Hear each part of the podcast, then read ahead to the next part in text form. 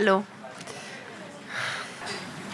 Ja, vielleicht ich erzähle noch ein paar konkretere äh, Punkte vielleicht zu dem Buch, damit Sie verstehen, die Szenen besser verstehen, die ich jetzt gleich vorlesen werde.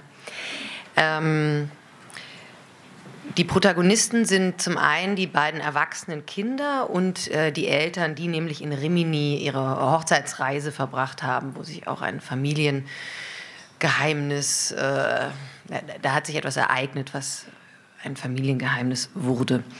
Äh, die erwachsenen Kinder sind Mascha und Hans. Hans ist Anwalt, äh, reich, erfolgreich eigentlich. Allerdings suchen ihn jetzt wieder Wutanfälle auf, die er seit seiner Kindheit eigentlich nicht mehr hatte, weil er jetzt gerade aufgehört hat zu rauchen. Und ähm, eine weitestgehend sexfreie Ehe hat und sich noch andere Sachen ereignen. Er muss immer Sachen kaputt machen und ähm, zerstören, nachdem er seine Frau dann aus Versehen mit dem Tennisschläger umhaut, weil er denkt, sie sei ein Einbrecher. Einen perfekten Roger Federer-mäßigen Schwung ähm, schickt sie in eine Psychoanalyse und ähm, ja, dann entwickelt sich auch eine interessante Geschichte mit seiner Analytikerin. Ähm, und dann gibt es äh, die Eltern, äh, die der Vater geht jetzt gerade in Rente, die Mutter auch kürzlich, hat auch nie so viel gearbeitet und die haben eine sehr unterschiedliche Vorstellung vom Altwerden. Barbara, die Mutter, die will eigentlich wirklich noch was erleben und Alexander will eigentlich nichts, äh, will eigentlich nur mit ihr zu Hause sein und klebt an ihr wie Patex, verfolgt sie von Raum zu Raum, wie so eine Katze an ihrem Bein. Ähm, Barbara äh, fängt dann irgendwann an, ganz, viele Hob ganz vielen Hobbys nachzugehen und ähm, das gerät alles so ein bisschen außer Kontrolle. Ähm, Alexander wird sehr einsam, legt sich dann Wellensittich zu. Äh, okay, ist zu viel, da müssen Sie das ganze Buch lesen. Und dann gibt es noch Mascha, das ist äh, die Tochter, die ist äh, 39 Jahre, ein Monat und vier Tage alt, als das Buch äh, beginnt. Und ähm, das wird deshalb so genau bezeichnet, weil sie sich auf dem Weg zum Weihnachten mit ihren Eltern und ihrem Bruder befindet und feststellt, dass sie jetzt eigentlich unbedingt dringend Mutter werden muss. Sie ähm, fährt dann wieder zurück. Sie hat seit zehn Jahren einen Freund, mit dem will sie das auch äh, angehen der hat sich am Telefon auch schon bereit erklärt. Und, und dann ist es aber äh, leider so, dass in dem Moment, in dem sie beschlossen hat, dass das der Vater ihres Kindes wird, äh, ist es ja auch der Moment, in dem sie beschließt, dass sie eigentlich für immer mit ihm zusammen sein muss. Und auf einmal riecht er anders und er schluckt anders und er kaut anders und er hat Schuppen, die sie vorher nie gesehen hat. Ähm, und er ist viel zu nett. Und ja, sie trennt sich dann von ihm. Und ähm, sie ist weitestgehend erfolglose Schauspielerin. Also sie war mal sehr erfolgreich, seit zehn Jahren nicht mehr so. Und sie ist dann das Buch über, also zum einen auf der Suche nach einem Erzeuger und sie muss auch Geld verdienen jetzt, weil äh, Georg ist äh, Arzt und der hat sie ganz gut mitversorgt. Und weil sie jetzt Geld verdienen muss, ähm, hat sie ihrer Agentin gesagt, macht sie alles als Schauspielerin und ähm, jetzt ist sie hier bei einem Werbecasting, aus dem ich jetzt vorlese. Sie stellte sich auf das Kreuz aus schwarzem Klebeband. Das Scheinwerferlicht ergoss sich erbarmungslos auf ihren Körper, ihre Hände waren feucht und sie fragte sich, ob sie ohne Schweißflecken unter den Achseln davonkommen würde. Hallo, ich heiße Mascha Armin, Agentur Bayer. Ich habe in letzter Zeit keine Spots für Nahrungsmittel gemacht und ja, das war's. Wunderbar, danke. Und jetzt bitte ins Profil stellen, sagte die Casterin. Mascha drehte sich zur Seite und achtete darauf, das Kinn etwas zu heben. Sie würde das zweite Kinn, das gerade entstand, irgendwann chirurgisch entfernen lassen. Momentan fehlte ihr dafür zwar das Geld, aber vielleicht dachte sie, sollte sie jetzt damit beginnen, jeden Monat einen kleinen Betrag zur Seite zu legen. Immerhin war ihr Gesicht ihr Kapital. Das war nun wirklich keine Überlegung, die ausschließlich auf Eitelkeit beruhte. Ebenso wenig wie die Erwägung eines kleinen Eingriffs seitlich oberhalb des Kinns, wo sich, wie sie vor ein paar Tagen erst festgestellt hatte, ein weiteres dezentes Ausdehnen der Haut bemerkbar machte, welches auf Hängewangen hinauslaufen würde, wie man sie von englischen Basset-Hunden kennt. Die dezenten Zornes- und Denkverhalten konnte man hingegen sehr leicht mit Botox behandeln. Während sie ihre Hände zur Begutachtung vor die Kamera hielt, dachte sie daran, dass sie bei einem Werbecasting vielleicht so ein Gesicht wie vor dem Spiegel machen sollte, das ihr so gut stand. Das mit der schmalen Nase, den großen Augen und den nach innen gesaugten Wangen, über das Georg sich immer lustig gemacht hatte, wenn sie ein Kleid anprobierte und in den Spiegel sah. Wenn du die Nase jetzt noch einen Tick mehr zusammenziehst, dann steht dir das Kleid gut, hatte er dann gesagt. Aber alle Frauen machen das. Na, sonst würden die wahrscheinlich nie was zum Anziehen finden. Georg hatte Humor, dachte sie jetzt. Und Humor war doch viel wichtiger als Schuppen. Georg, scheiße an Georg durfte sie in dieser Situation nicht denken. Sie musste gleich etwas Fröhliches spielen und sie brauchte diesen Job so unbedingt. So, wir machen jetzt mal ein paar Expressionen. Wir fangen mit Lächeln an, sagte die Casterin freundlich. Mascha lächelte in ihre Richtung. In die Kamera bitte. Mascha sah in die Linse, lächelte dezent mit geschlossenem Mund. Machst du bitte den Mund auf, lächeln mit Zähnen wäre schön. Mascha öffnete die Lippen ein paar Millimeter. Ein breites Lächeln stand ihr nicht. Außerdem kam sie sich blöd dabei vor. So, jetzt bitte mal richtig lächeln. Mascha gab ihr noch ein paar Millimeter. Super, dann jetzt bitte richtig lachen.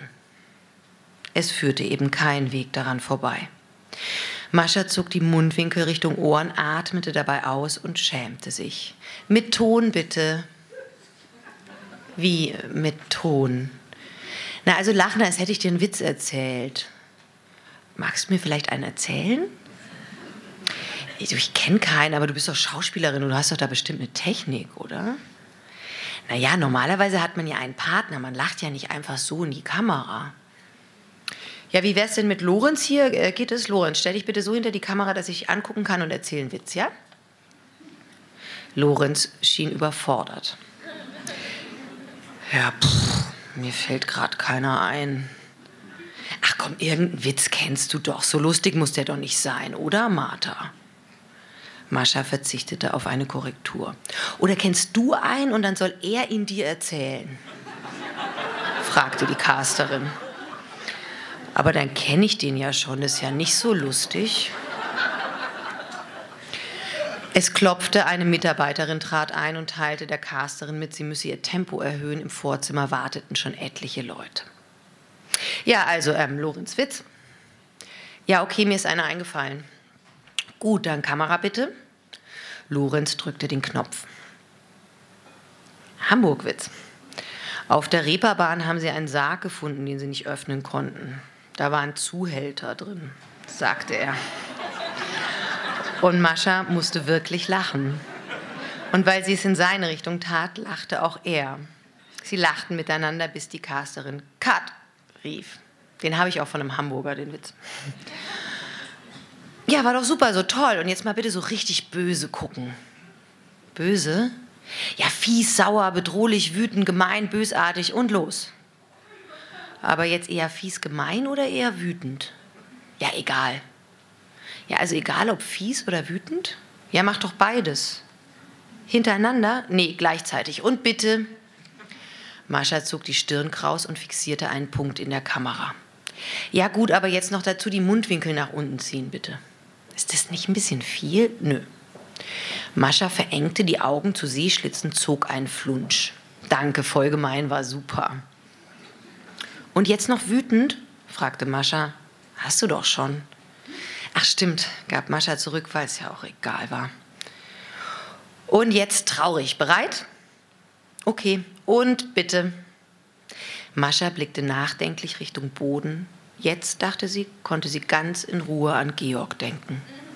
Und sie erinnerte sich an seinen Geruch, als er noch gut war, an seine Hände, als sie noch weich waren, an seinen Körper, als er noch schön war, und dann daran, dass all das auf einmal weg war. Kannst du bitte den Kopf heben? Mascha guckte in die Kamera, dachte daran, dass sie allein auf der Welt war und merkte, wie sich ein Knoten in ihrem Hals bildete und in alle Richtungen ausbreitete. Sie achtete nicht mehr darauf, gut auszusehen. Sie spielte jetzt so wie damals, als sie damit erfolgreich war. Früher, als es noch lief, hatten immer alle von ihrer Schönheit, aber vor allem von ihrer unglaublichen Durchlässigkeit gesprochen. Jahrelang hatte sie darüber nachgedacht, was mit diesem Wort genau gemeint war. Sie nahm schließlich an, es läge daran, dass sie sensibel war und es nicht verbarg. Das Kompliment, wie sie daraufhin feststellte, war also keines. Es war nur ein Lob für etwas, was ihr nicht anders möglich war. Und trotzdem, die Models da draußen konnten bestimmt nicht durchlässig sein und auf Befehl weinen und deshalb würde sie die 20.000 Euro verdienen. Ja, super, sagte die Casterin und Mascha fiel es schwer, mit dem Weinen aufzuhören. So, und jetzt kommt der Spielteil. Also, vor dir ist eine riesige Kugel, total groß, und du gehst auf sie zu, weil du neugierig bist, aber gleichzeitig hast du Angst vor der Kugel. Aber ich gehe doch nicht zu was hin, vor dem ich Angst habe. Ja, aber du bist halt auch neugierig. Ah, okay, so wie ein Splatterfilm. Ja, genau. Also, und du willst die Kugel anfassen und du machst es dann auch und dann magst du die Kugel irgendwie sehr. Sie ist wie ein Mensch, du liebst sie. Warum? Du, die Kugel ist halt toll. Äh, du, der Regisseur ist sehr visuell, der ist nicht so der Storyteller. Der macht halt vor allem Bilder, aber super schöne Bilder. Ach so. Ich meine, du kannst ja auch so gut weinen. Du kannst ja dann, wenn du die Kugel länger angefasst hast, auch ein bisschen weinen, weil es so schön ist. Aber ohne das Gesicht zu sehr zu verziehen, ne? Aber die stelle ich mir jetzt nur vor, ja? Ja, beim Dreh auch, das machen die alles in der Post. Ach so. Gut, dann machen wir mal. Da draußen ist echt Höllenalarm. Aber kann ich auch, sagen wir mal, was anderes anfassen? Nee, das musst du dir schon vorstellen. Okay, klar, kein Problem. Ist ja nur eine riesige Kugel, kein Lebewesen oder so. Ja, aber spiel das, als wäre die irgendwie lebendig. Ja, klar, natürlich. Also lieben, ja? Ja, und bitte. Mascha sprang aus der Hohlkehle des Studios. Sie hatte die Idee, dass man zunächst nur ihre Hände ins Bild tauchen sehe, die sich Richtung imaginärer Kugel vortasteten. Du bist nicht mehr im Bild, tönte es hinter dem Monitor hervor. Ich weiß, es war meine Idee, ich komme ins Bild. Die Casterin war nun offensichtlich so entnervt von Maschas endloser Fragerei, dass sie, nicht einmal, dass sie sich nicht einmal mehr die Mühe gab, hinter dem Monitor aufzutauchen, wenn sie sprach. Nee, du, das haben wir jetzt vorher noch nie so gemacht. Ist schon besser, wenn alle das Gleiche machen. Okay, aber ich bin noch dann gleich im Bild. Ja, aber der Regisseur hat halt auch nicht viel Zeit zu gucken. Leeres Bild kommt da gar nicht gut. So. Können wir jetzt mal? Okay, also hier auf dem Kreuz anfangen. Ja, lieber hier ein bisschen Richtung Bildkante, sonst ist die Kugel ja die Wand. Hier, Ihr Arm tauchte neben dem Monitor auf, ihr, ihr Finger zeigte ungeduldig auf einen Punkt im Raum. Mascha versuchte ihm zu folgen, was nicht leicht war. Die Stimme der Casterin wurde von Zentimeter zu Zentimeter, den Mascha sich bewegte, strenger. Und bitte, jetzt endlich, du dumme Nuss, hätte sie genauso gut sagen können, dachte Mascha dennoch immer nur ans Ziel denken. Nur an die 20.000 Euro denken, sagte sie sich. Das Geld auf dem Konto vorstellen. Bei fast allem im Leben muss man sich demütigen lassen, um ans Ziel zu gelangen.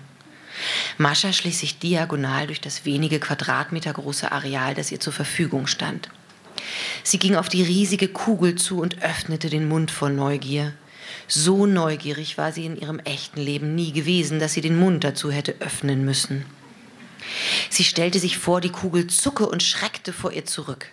Jetzt hatte sie Neugier und Angst abgehakt, aber was war noch mal das dritte gewesen?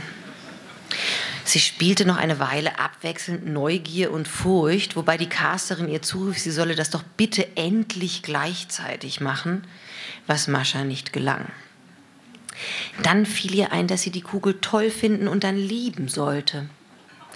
Sie stellte sich vor, die Kugel wäre mit den 20.000 Euro gefüllt und fand ihre Begeisterung sehr real. Aber lieben konnte sie das Geld nicht. Sie suchte nach einem Menschen in ihrem Leben, den sie auf eine Art liebte, dass es sich auch in ihrem Ausdruck spiegeln würde. Aber da war keiner. Ihr Vater kam ihr in den Sinn, doch sie merkte bereits während des Gedankens, wie sich ihr Gesicht zu einem lieblichen Grinsen verzog. Da war verdammt nochmal niemand, den sie so liebte, dass sie nicht saublöd geguckt hätte. Verlieben fiel ihr ein. Sie wollte sich verlieben. Sie würde sich jetzt in diese verfickte Scheißkugel verlieben. Und dann kamen doch wieder die Tränen, bahnten sich ihren Weg aus den Augen das Gesicht herab. Weniger weinen, bitte, befahl die Casterin. Mascha wischte sich die Tränen vom Gesicht, sah die Kugel noch einmal lieb an, berührte ihre Rundungen, die gar nicht da waren, streichelte sie. Die Kugel ist viel größer, du streichelst gerade maximalen Medizinball. Mascha breitete ihre Arme weit aus, streichelte eine riesige Fläche und dachte, sie sähe aus wie ein Sportler beim Einlauf der olympischen Mannschaft. Super, fertig, danke. Okay, war das gut? Soll ich nicht nochmal? Nee, war super. Wir sagen der Agentur Bescheid, sobald wir was wissen. Kann aber ein bisschen dauern, ne? Okay, danke. Das war die erste Szene. Danke.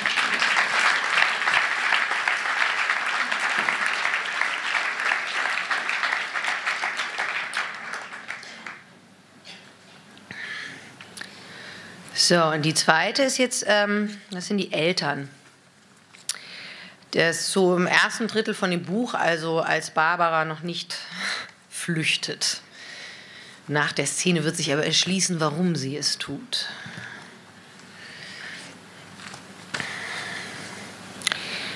Wo gehst du denn hin? fragte Alexander ängstlich. In den Keller was holen? Was denn? Putzmittel und Nudeln? Ach so. Barbara zog ihre Schlappen über. Soll ich dir helfen? fragte er. Nein, ich hole nur eine Flasche Scheuermilch und eine Packung Penne. Gut. Barbara ging hinunter, setzte sich auf eine Kiste und dachte darüber nach, ob sie hier unten einziehen könnte. Geld, um sich eine eigene Wohnung zu nehmen, war nicht da. Sie war also nicht nur an Alexander gebunden, weil sie es vor Gott versprochen hatte. Wobei das das Ausschlaggebende war, sagte sie sich als gute Katholikin. Man verließ seinen Mann nicht, das tat man nicht. Sie müssten einfach nur einen Weg finden, wie sie seine unangenehmen Seiten ignorieren konnte. Sie ging mit leeren Händen zurück in die Wohnung. Alexander kam auf sie zugelaufen. Wo warst du denn so lange? Im Keller. Was machst du denn so lange im Keller? Ich weiß nicht, ich habe was gesucht. Was denn? Alexander ist doch jetzt auch einfach mal scheißegal, oder? Was bringt's dir, wenn du jetzt weißt, dass ich im Keller eine Flasche Vollwaschmittel gesucht habe? Also, Barbara, wieso denn jetzt so ein Ton? Ich habe doch nur gefragt. Entschuldige, sagte Barbara. Na, schon gut. Tut mir wirklich leid, ich weiß auch nicht. Vielleicht ist Rente nichts für mich, weißt du? Du musst dich nur dran gewöhnen, dann ist es super. Wir beide können es uns doch so schön machen. Barbara nickte, obgleich dieser Satz für sie eher wie eine Drohung denn eine Beruhigung klang. Wir beide war ja das Problem. Sogleich rügte sie sich dafür, dies gedacht zu haben. Irgendwann würde sie für all ihre schlechten Gedanken und Worte büßen, spätestens im Jenseits. Sie war immer schon eine gläubige Frau gewesen, die täglich gebetet, die zehn Gebote beachtet und den Glauben auch ihren Kindern nahegebracht hatte, die beide Messdiener gewesen, aber später etwas vom Glauben abgefallen waren. Direkt nachdem Mascha ihre Firmengeschenke, ein Kuvert mit Geld und eine Pocketkamera in Empfang genommen hatte, hatte sie mit dem Beten aufgehört. Das ärgerte Barbara immer noch. Was hast du denn jetzt gesucht? fragte Alexander mit gedämpfter Stimme. Alexander, ich hab's wirklich vergessen. Aber im Keller warst du schon, oder? Ja, ich war im Keller. Und warum hast du die Penne und die Scheuermilch nicht mitgenommen? Ich weiß auch nicht, ich habe zu viel nachgedacht. Worüber denkst du denn dauernd nach? Das ist ungesund, die ganze Nachdenkerei. Wie schön es wäre, mit einem Mann zu leben, der keine Fragen stellt und keine Fingernägel hat, mit denen man Diamanten zerkratzen kann. Mit einem, der keine abgeschnittenen Nasenhaare im Waschbecken hinterlässt, dachte sie, zog aber nur ihre Schultern hoch. Also, dass du die Penne im Keller vergisst, das finde ich schon bedenklich. Du vergisst doch ständig alles. Du bist ja der, der langsam dement wird. Was sag ich schon, dement ist? Alles sagst du hundertmal, achttausendmal. Du bist eine hängengebliebene Schallplatte. Unerträglich bist du. Kaum hatte sie den Satz zu Ende geführt, tat es ihr leid. Weißt du was, rutsch mir doch den Buckel runter, mach doch, was du willst. Ich kümmere mich um dich und du flippst aus. Du bist eine richtig verbitterte alte Frau geworden. Da kannst du jetzt mal drüber nachdenken. Und lässt du mich jetzt bitte alleine, ich möchte Fernsehen, danke. Er wandte sich dem Gerät zu.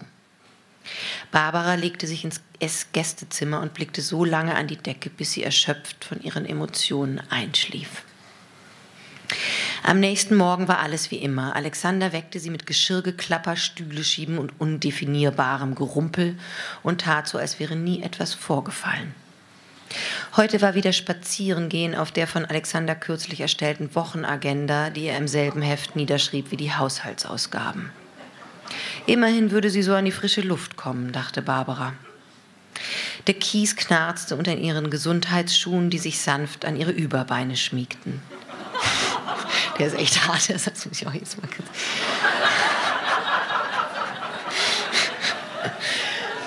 Also eigentlich schaue ich nie auf die Figuren herab. Der, also das mit dem Über, der grenzt daran. Die, aber es ist lustig. Die, Lust, die, die Luft war grau und klamm, Frankfurt war unscharf an diesem Tag, an dem kein Wind wehte, Bäume und Sträucher phlegmatisch in der Gegend standen. Überhaupt war der Frühling in diesem Jahr im November. Wo laufen wir überhaupt hin? fragte Barbara nach 20 Minuten, in denen sie von ihrer Wohnung im Nordend zum Güntersburg Park gelaufen waren und kaum ein Wort gewechselt hatten. Ich weiß es nicht, erwiderte Alexander.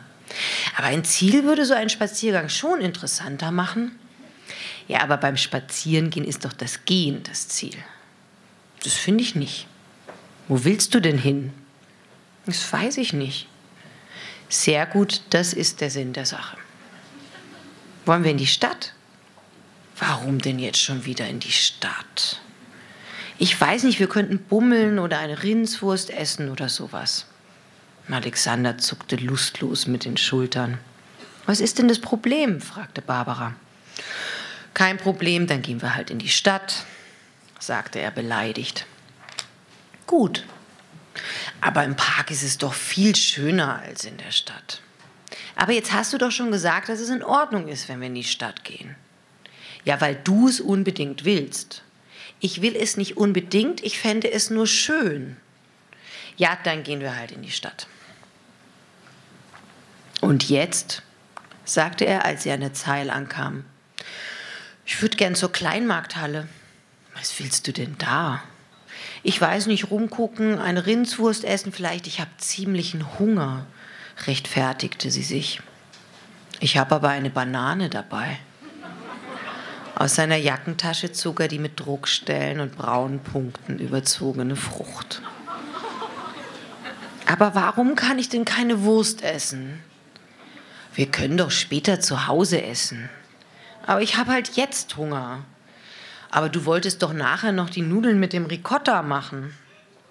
Ja, nachher, aber ich habe halt jetzt Hunger. Da, nimm. Er hielt wieder die Banane vor ihr Gesicht. Ich habe aber so Lust auf eine Rindswurst, die ist doch auch nicht teuer. Naja, also hier eine Wurst, da ein Kaffee, hier ein Stück Kuchen, da ein Wein. Das summiert sich auf Dauer schon. Ich habe aber keine Lust auf eine Banane. Dann ist sie halt nicht.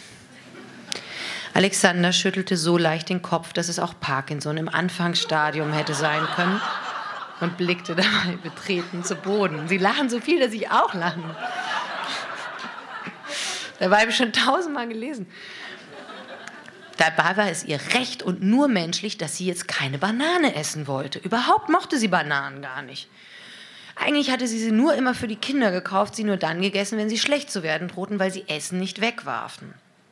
Sie gingen ein Stück weiter. Alexander hielt die Banane in der Hand wie eine Pistole. Barbara war klar, dass er ihr damit vor Augen führen wollte, dass sie jederzeit ihren Hunger stillen konnte, sich aber aus irrationalen Gründen dagegen entschied. Sie blieb stehen, sah ihren Mann mit der Banane in der Hand an und hatte das Gefühl, er bedrohe sie damit. Andererseits hatte die Banane etwas Fürsorgliches. Sie mampfte das mehlige Teil in drei großen Stücken, schluckte den Brei schon, bevor er gänzlich zermalmt war. Alexander beobachtete sie dabei. Hast Hunger, gell? sagte er. Sie nickte und mampfte. Danke.